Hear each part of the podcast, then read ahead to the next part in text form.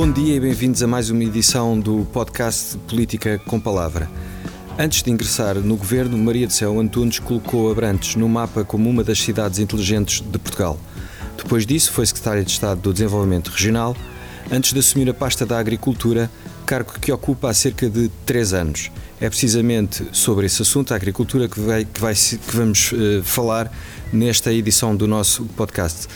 Maria de Céu Antunes, muito obrigado por ter aceito o nosso convite. Esta semana, o Comissário Europeu da Agricultura esteve em Portugal. Por que esta vinda do Comissário Europeu ao Porto?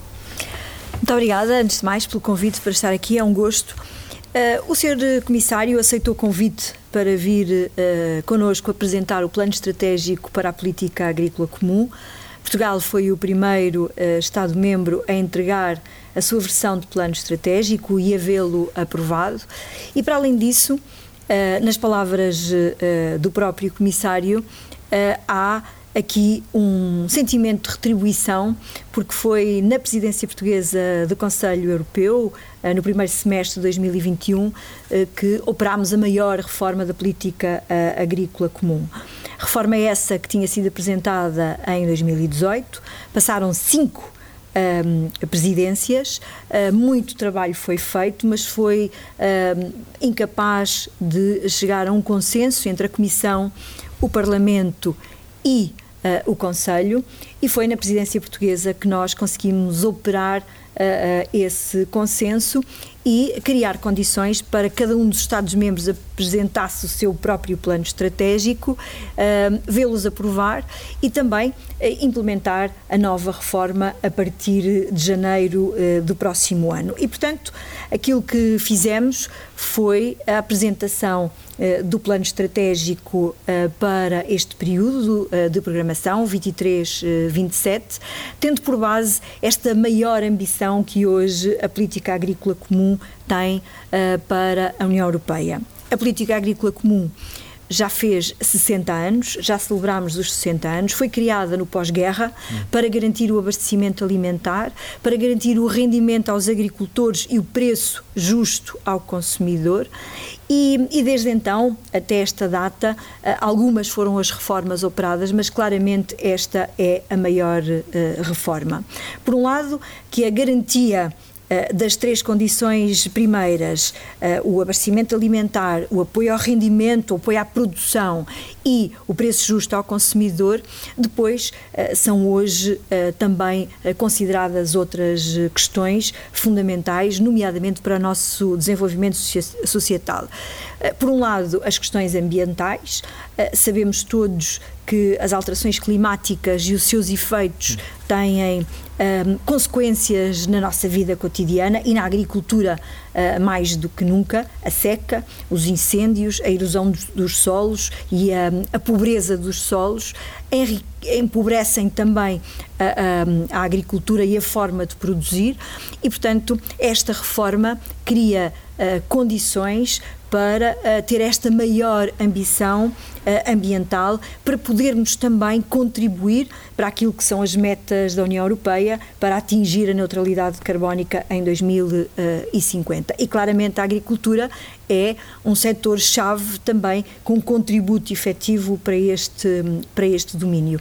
E depois outras questões, como é o caso do desenvolvimento rural, olhar para as especificidades territoriais, ir ao encontro destas eh, dimensões, assim como a nutrição e a saúde e o bem-estar passaram a estar no nosso léxico e, diz o povo português e bem, nós somos o que comemos e claramente esta reforma também mostra isso mesmo, nomeadamente através da estratégia do prado ao prato. Se tivermos animais mais saudáveis, precisamos de aplicar menos antibióticos, se tivermos plantas um, sujeitas a menos stress, a menos pragas, precisamos aplicar menos pesticidas e com isso nós próprios vamos estar a ingerir uh, uh, menos substâncias químicas uh, que nos provocam também constrangimentos do ponto de vista da saúde e do bem-estar, mas por outro lado o próprio ambiente vai reconhecer este, este esforço e com isso vamos estar a promover o programa A Uma Só Saúde, onde tudo está inter, interligado. E, portanto, esta reforma uh, da política agrícola comum, uh, que agora nós vertemos para a dimensão nacional, tem esta maior ambição. Pela primeira vez, os Estados-membros têm a obrigação de apresentar um único plano estratégico que junta aquilo que são os apoios à produção, o chamado primeiro pilar, com o segundo pilar, o desenvolvimento rural, Uh, e junta também as regiões administrativas, como seja os Açores e a Madeira, que antes tinham um plano separado e que agora juntam uh, e todos temos que contribuir para um conjunto de metas e objetivos que são uh, analisados anualmente e que de dois em dois anos vão poder penalizar ou beneficiar o Estado-membro de acordo com os objetivos a que. e quais é que são as vantagens dessa mudança de. Estamos focados nos resultados. Hum. temos resultados claros onde queremos chegar, por exemplo, queremos pelo menos que 25% da superfície agrícola utilizável da União Europeia esteja em modo de produção biológica e, e, portanto, vamos trabalhar para que isso aconteça. Mas, no caso de Portugal, eh, nós eh, já estamos muito perto de atingir eh, aquilo que será, com certeza, a nossa cota. Quando chegámos em 2019, tínhamos 8% da superfície agrícola em modo uh, biológico. Neste momento, estamos nos 18%. Já ultrapassámos a estratégia nacional que dizia que tínhamos que atingir em 2025 os 12%. E, e portanto, permite-nos ir atualizando e ajustando também em relação àquilo que até são as próprias preferências dos consumidores. Uh, e, portanto, o, o, facto de passarmos a trabalhar por objetivos e para atingir os resultados também nos foca uh, em que todos os instrumentos, uh, a nível dos apoios que são dados à produção, os apoios que são dados para esta transição climática. 25% do pacote dos apoios à produção são destinados a práticas ambientalmente mais sustentáveis e para os agricultores terem o pacote todo das ajudas financeiras, para além da condicionalidade de base, onde há um conjunto de requisitos que têm que ser cumpridos, depois estes 25% são em adição. Se estiverem em modo de produção biológica, se estiverem em modo de produção integrada, se substituírem fertilizantes de síntese por fertilizantes orgânicos, que ajudam a, a, a reter o carbono e a fixar o carbono, que ajudam a reter a água no solo e com isso precisarmos de regar menos, o bem-estar animal e o uso de antimicrobianos anos, são exemplos daquilo que neste pacote pode, pode ser feito. Por outro lado, eh, os agricultores ainda têm mais cerca de 47% do outro pacote, do desenvolvimento rural, para poderem fazer investimento verde, para poderem uh, também ter práticas de produção mais consentâneas com esta, esta dimensão. Nós todos temos consciência de que nós vamos precisar produzir mais, hum. uh, mas para produzirmos mais com os recursos que temos, que são escassos, nomeadamente a água, uh, nós vamos ter que ter uma agricultura mais inteligente, mais baseada no conhecimento, mais baseada na tecnologia e não queremos que ninguém fique para trás e daí o nós dizermos que temos que democratizar também a política agrícola comum uh, para podermos chegar a todos os agricultores, independentemente da sua O que é que isso quer dizer, democratizar a, a PAC?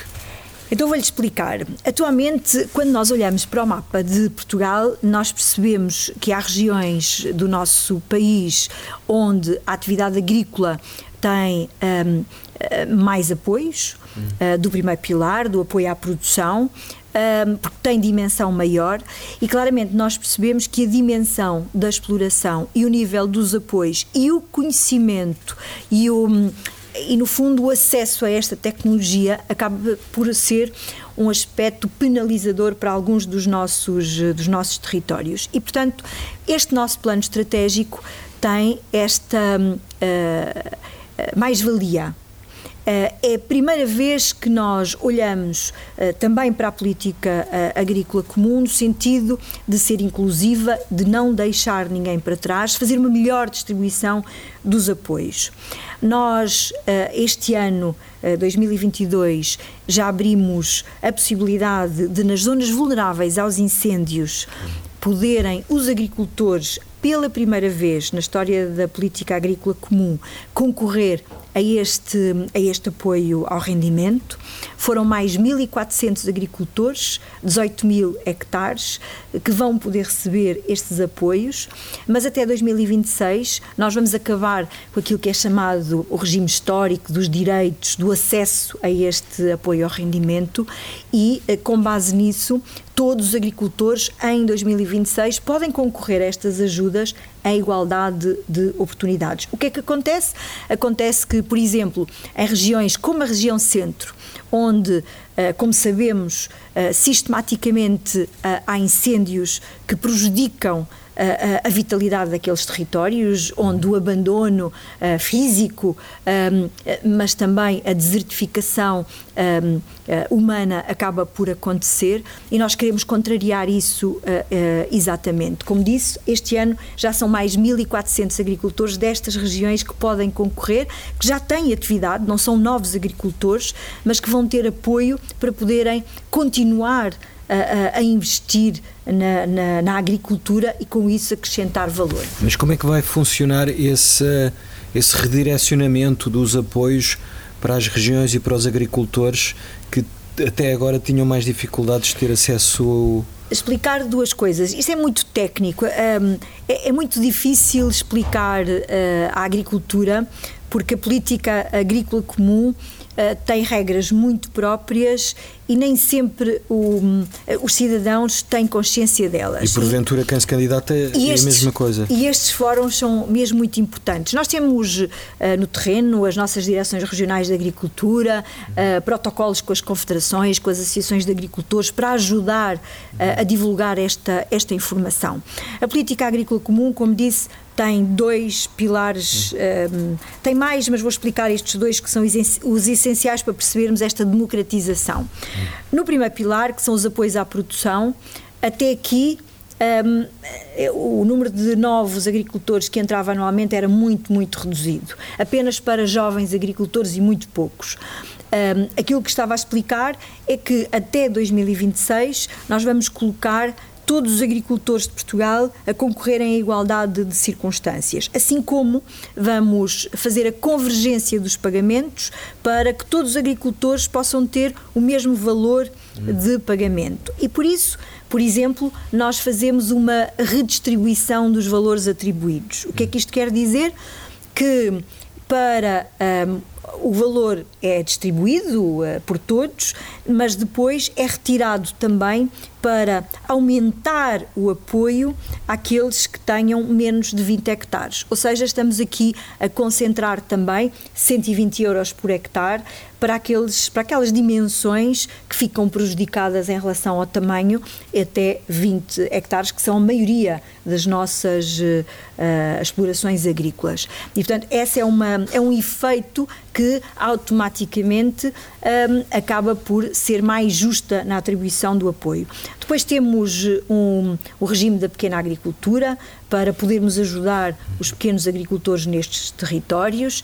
Estamos a estimular novas formas de organização de agricultores, é essencial para poderem ter acesso à tecnologia, ao conhecimento, a preços mais acessíveis também, porque estão em conjunto, assim como o acesso aos mercados, que é, é essencial que, que o possamos fazer.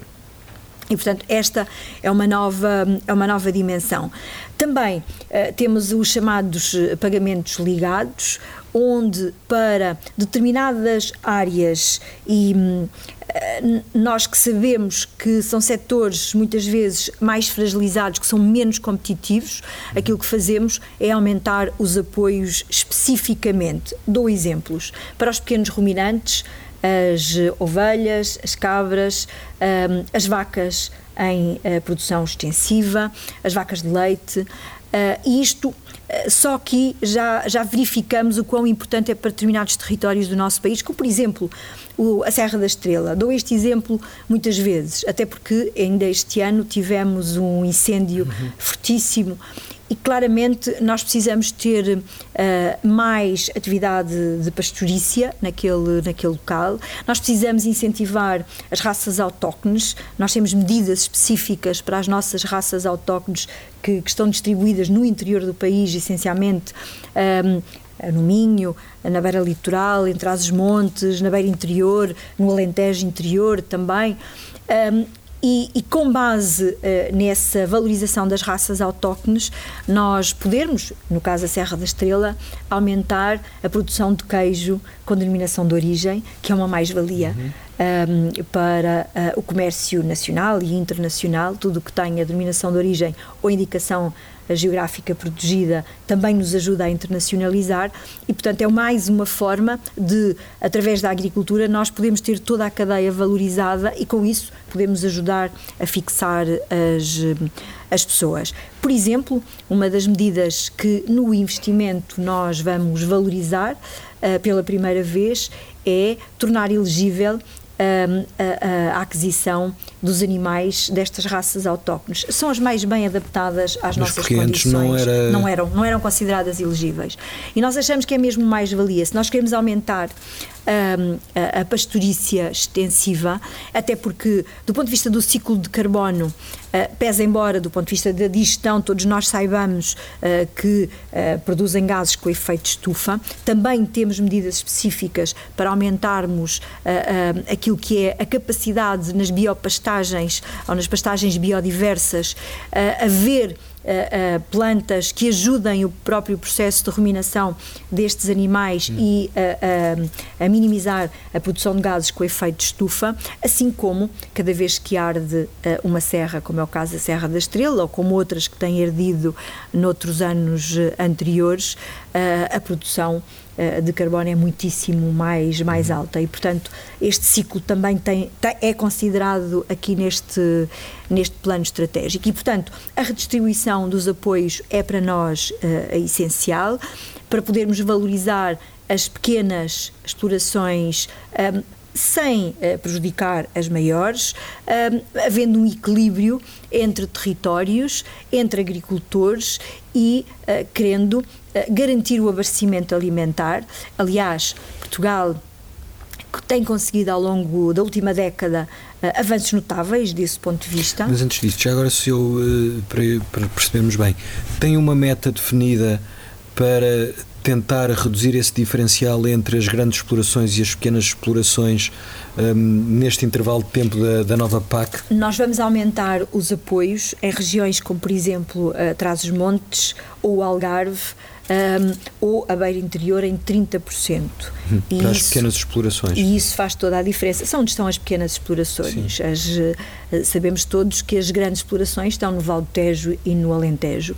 E, portanto, nós queremos aumentar para termos uma maior resiliência de todo o território, e uma coesão. 30% significa o que em termos de euros? Uh, significa bastante. Significa uh, poder passar a um nível de apoio que vai fazer a diferença no nível dos nossos, da, nossa, da nossa produção produção.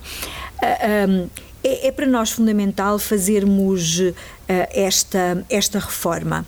Nós, a esta altura, aquilo que nós percebemos e os desafios uh, com os quais nós fomos confrontados depois de fazermos a análise SWOT e o levantamento estratégico do país, percebemos claramente que temos um país a duas velocidades. Por um lado, nós temos uma agricultura preparada para os mercados, que uh, aumenta as suas exportações a um ritmo de 5% ao ano.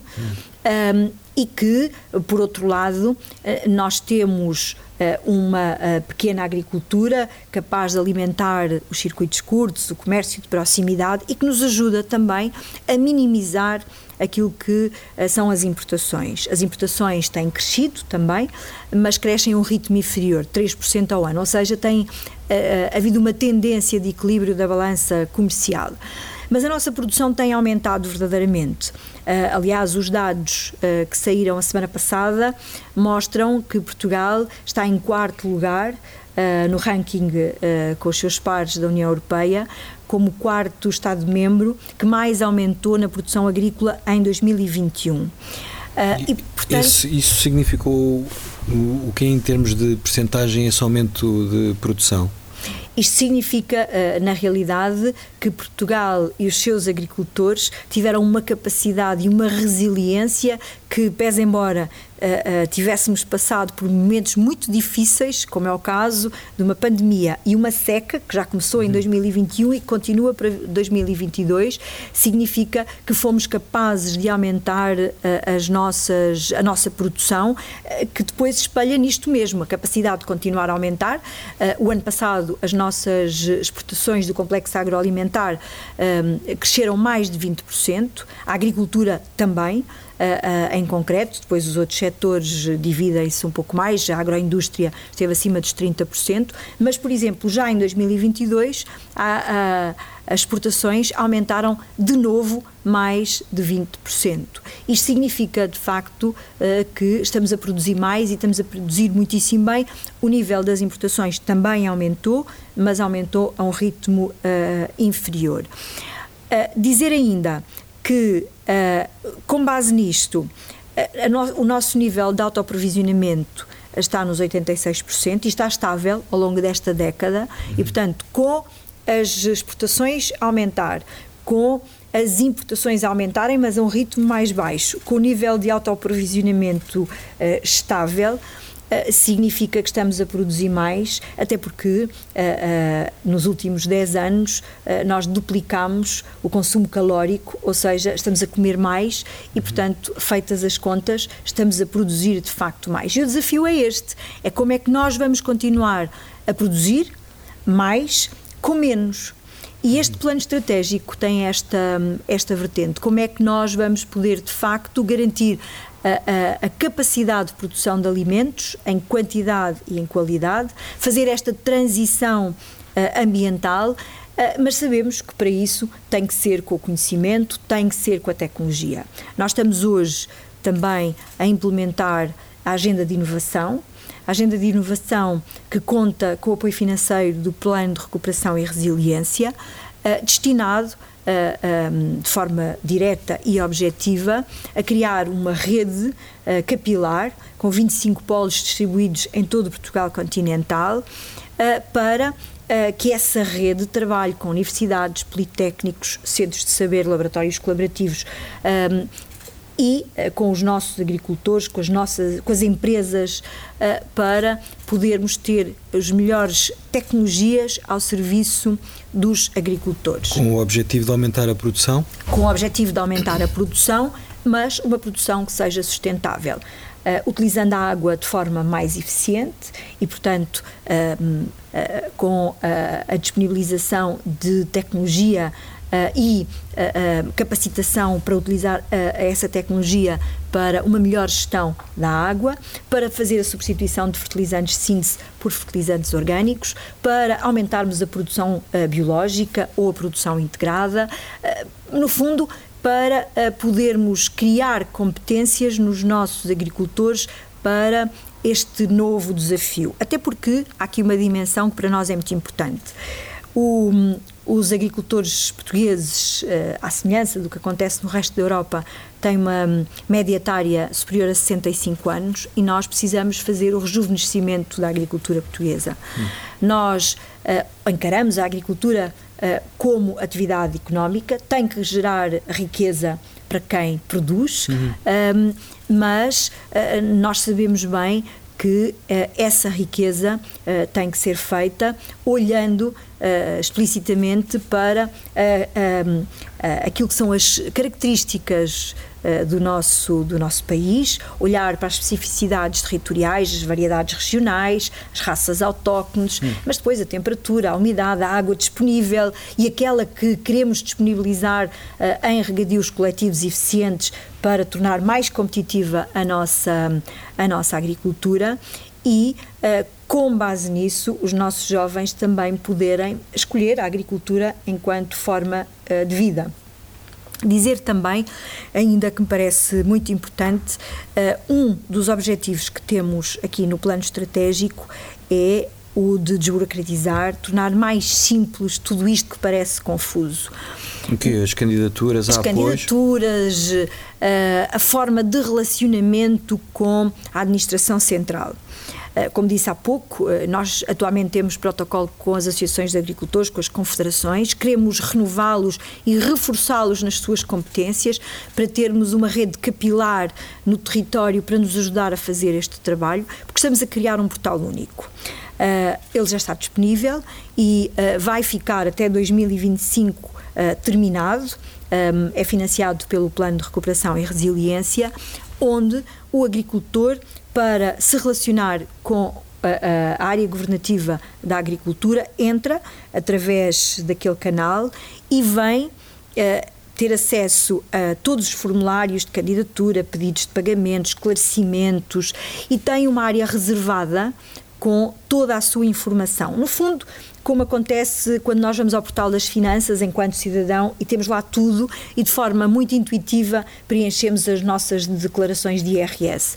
No fundo, aquilo que queremos também e aquilo que estamos a disponibilizar é um caderno de campo Uh, digital, onde o agricultor tem a sua propriedade georreferenciada, onde pode e deve colocar toda a informação que entenda de maneira a poder geri-la melhor uh, a produção que está a fazer, a forma como está a fazer, a água que está a utilizar, uh, todas as técnicas que entenda que faz sentido, uh, todos os resultados que está a ter desse ponto de vista e depois poder disponibilizar inclusivamente à, à administração pública para nós podermos ter acesso um, em tempo útil àquilo que está a acontecer e podemos afinar a política pública. É isto que, que queremos uh, uh, fazer num futuro muito E de que forma é que esse próximo. portal único poderá contribuir para essa des, desburocratização no sentido de ajudar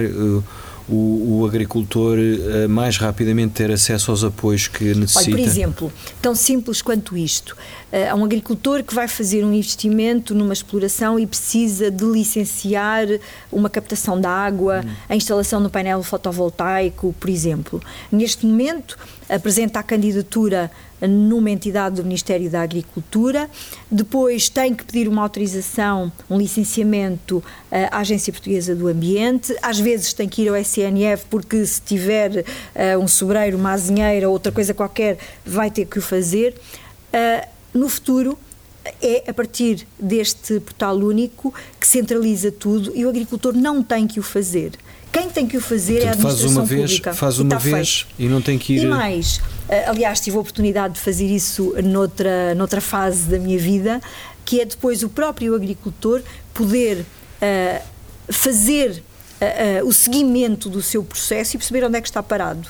Isto é transparência, isto é rigor na administração pública e é isto também que nós queremos fazer com o plano estratégico da PAC. Nós e queremos... tem uma ideia de quando é que esse portal único... 25, tem que ficar pronto uh, 25... Uh, 2025. 2025 e portanto estamos a trabalhar de forma muito acelerada para uh, podermos ter o mais rápido possível e que uh, possamos disponibilizá-lo. E há aqui uma dimensão, a tal democratização. Se por um lado nós temos muitos agricultores uh, preparados para este processo, uh, aliás, saiu a semana passada um estudo europeu, uh, aliás, nem é europeu, é mundial, que são.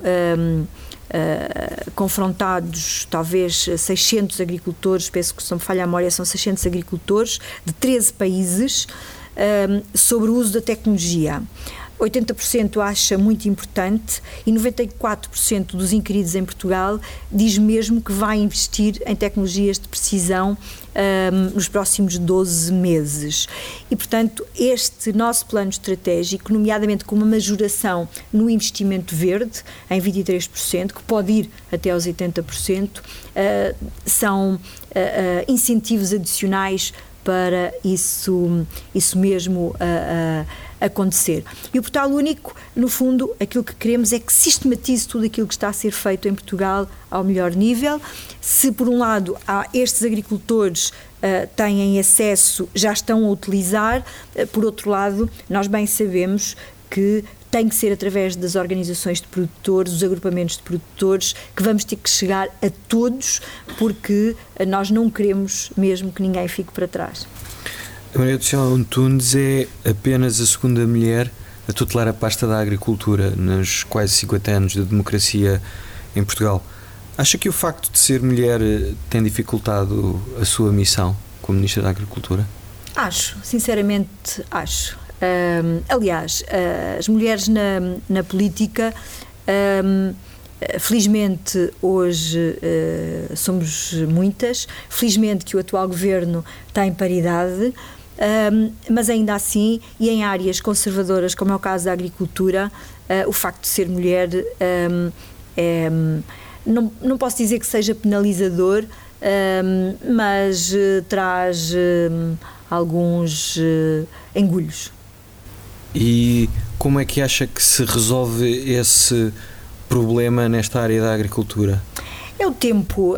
Aliás, eu tenho o privilégio também ter sido a primeira a mulher a presidir a Câmara Municipal de Abrantes, a Comunidade Intermunicipal do Médio Tejo. Aliás, um, tenho feito uh, um trabalho um, que tem sempre tentado primar pela igualdade de todos, homens e mulheres. Uh, fui representante dos municípios portugueses em Bruxelas para esta dimensão. Representei uh, Portugal e a União Europeia num conjunto de fóruns muito alargados na Índia, em, Marro em Marrocos, em em espaços e em territórios uh, onde as mulheres ainda não são vistas, nomeadamente na, nas funções executivas e nas funções públicas em concreto. Eu acho que o tempo se vai encarregar de mostrar que homens e mulheres têm, as, têm que ter as mesmas oportunidades, porque são diferentes claro que sim, mas é nessa diferença uh, que se constrói a diversidade e que se constrói oportunidades para fazermos mais e para fazermos melhor. E, portanto, eu estou uh, satisfeita com o que estamos a fazer, uh, estou satisfeita com o ponto a que chegamos, com esta apresentação do plano estratégico da PAC e estou na expectativa de poder começar a implementar e ver os resultados, os resultados desta, desta política uh, que se quer uh, mais inclusiva, mais justa. Aliás, não falei disso, Nuno, mas se me permite, até porque neste fórum faz todo sentido que, que também falo desta dimensão. Pela primeira vez na reforma da política agrícola comum, há uma dimensão ao qual nós somos muito sensíveis e que tem a ver com a condicionalidade social. Pela primeira vez, na reforma da PAC, ficou previsto que a partir de 2024, aqueles e aquelas que não cumpram os requisitos sociais com os seus trabalhadores serão penalizados. Que quando fala de requisitos sociais está a falar do quê? Uh, contratos de trabalho, uhum. condições de trabalho e, portanto, quem não cumprir esses uhum. requisitos Uh, poderá vir a ser penalizado, poderá inclusivamente ter que devolver uh, verbas. Nós sabemos que, felizmente, em Portugal temos excelentes exemplos. Uh, não me canso de, de, falar de alguns deles, nomeadamente trabalho um, algum qualificado, outro de mão de obra indiferenciada. Um, de múltiplas etnias, religiões e eh, já me aconteceu chegar a explorações agrícolas onde o dono, uh, inclusivamente, uh, construiu uma, uma sala ecuménica para que os seus trabalhadores possam parar e fazer as suas orações de acordo com os seus rituais e uh, não sentirem por isso que é um entrave. Isto é um orgulho, nós sabermos que uhum. temos um, empresários agrícolas com esta. Um, com esta sensibilidade para podermos. Eu não resisto em contar esta situação, chego a uma exploração. Um, e que uh, vejo uh, dois, dois homens muito felizes que me estão a explicar um, que estão a fazer uh, secagem de fruta. Hum.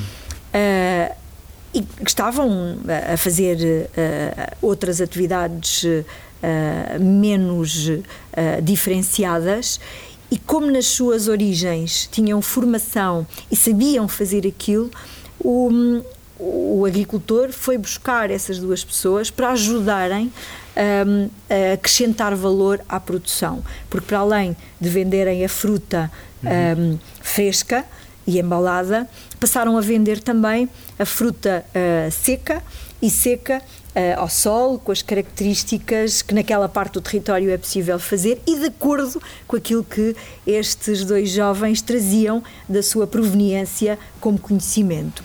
E, portanto, nós queremos, através desta condicionalidade social, eh, divulgar estas boas práticas, ajudar a ultrapassar práticas que sejam menos corretas e, se for caso disso, a penalizar aqueles que um, ehm, não as cumpram. Sim, Sr. Sr. Ministro, muito obrigado por ter participado no nosso podcast. Terminamos assim mais uma edição do podcast Política com Palavra. Até para a semana.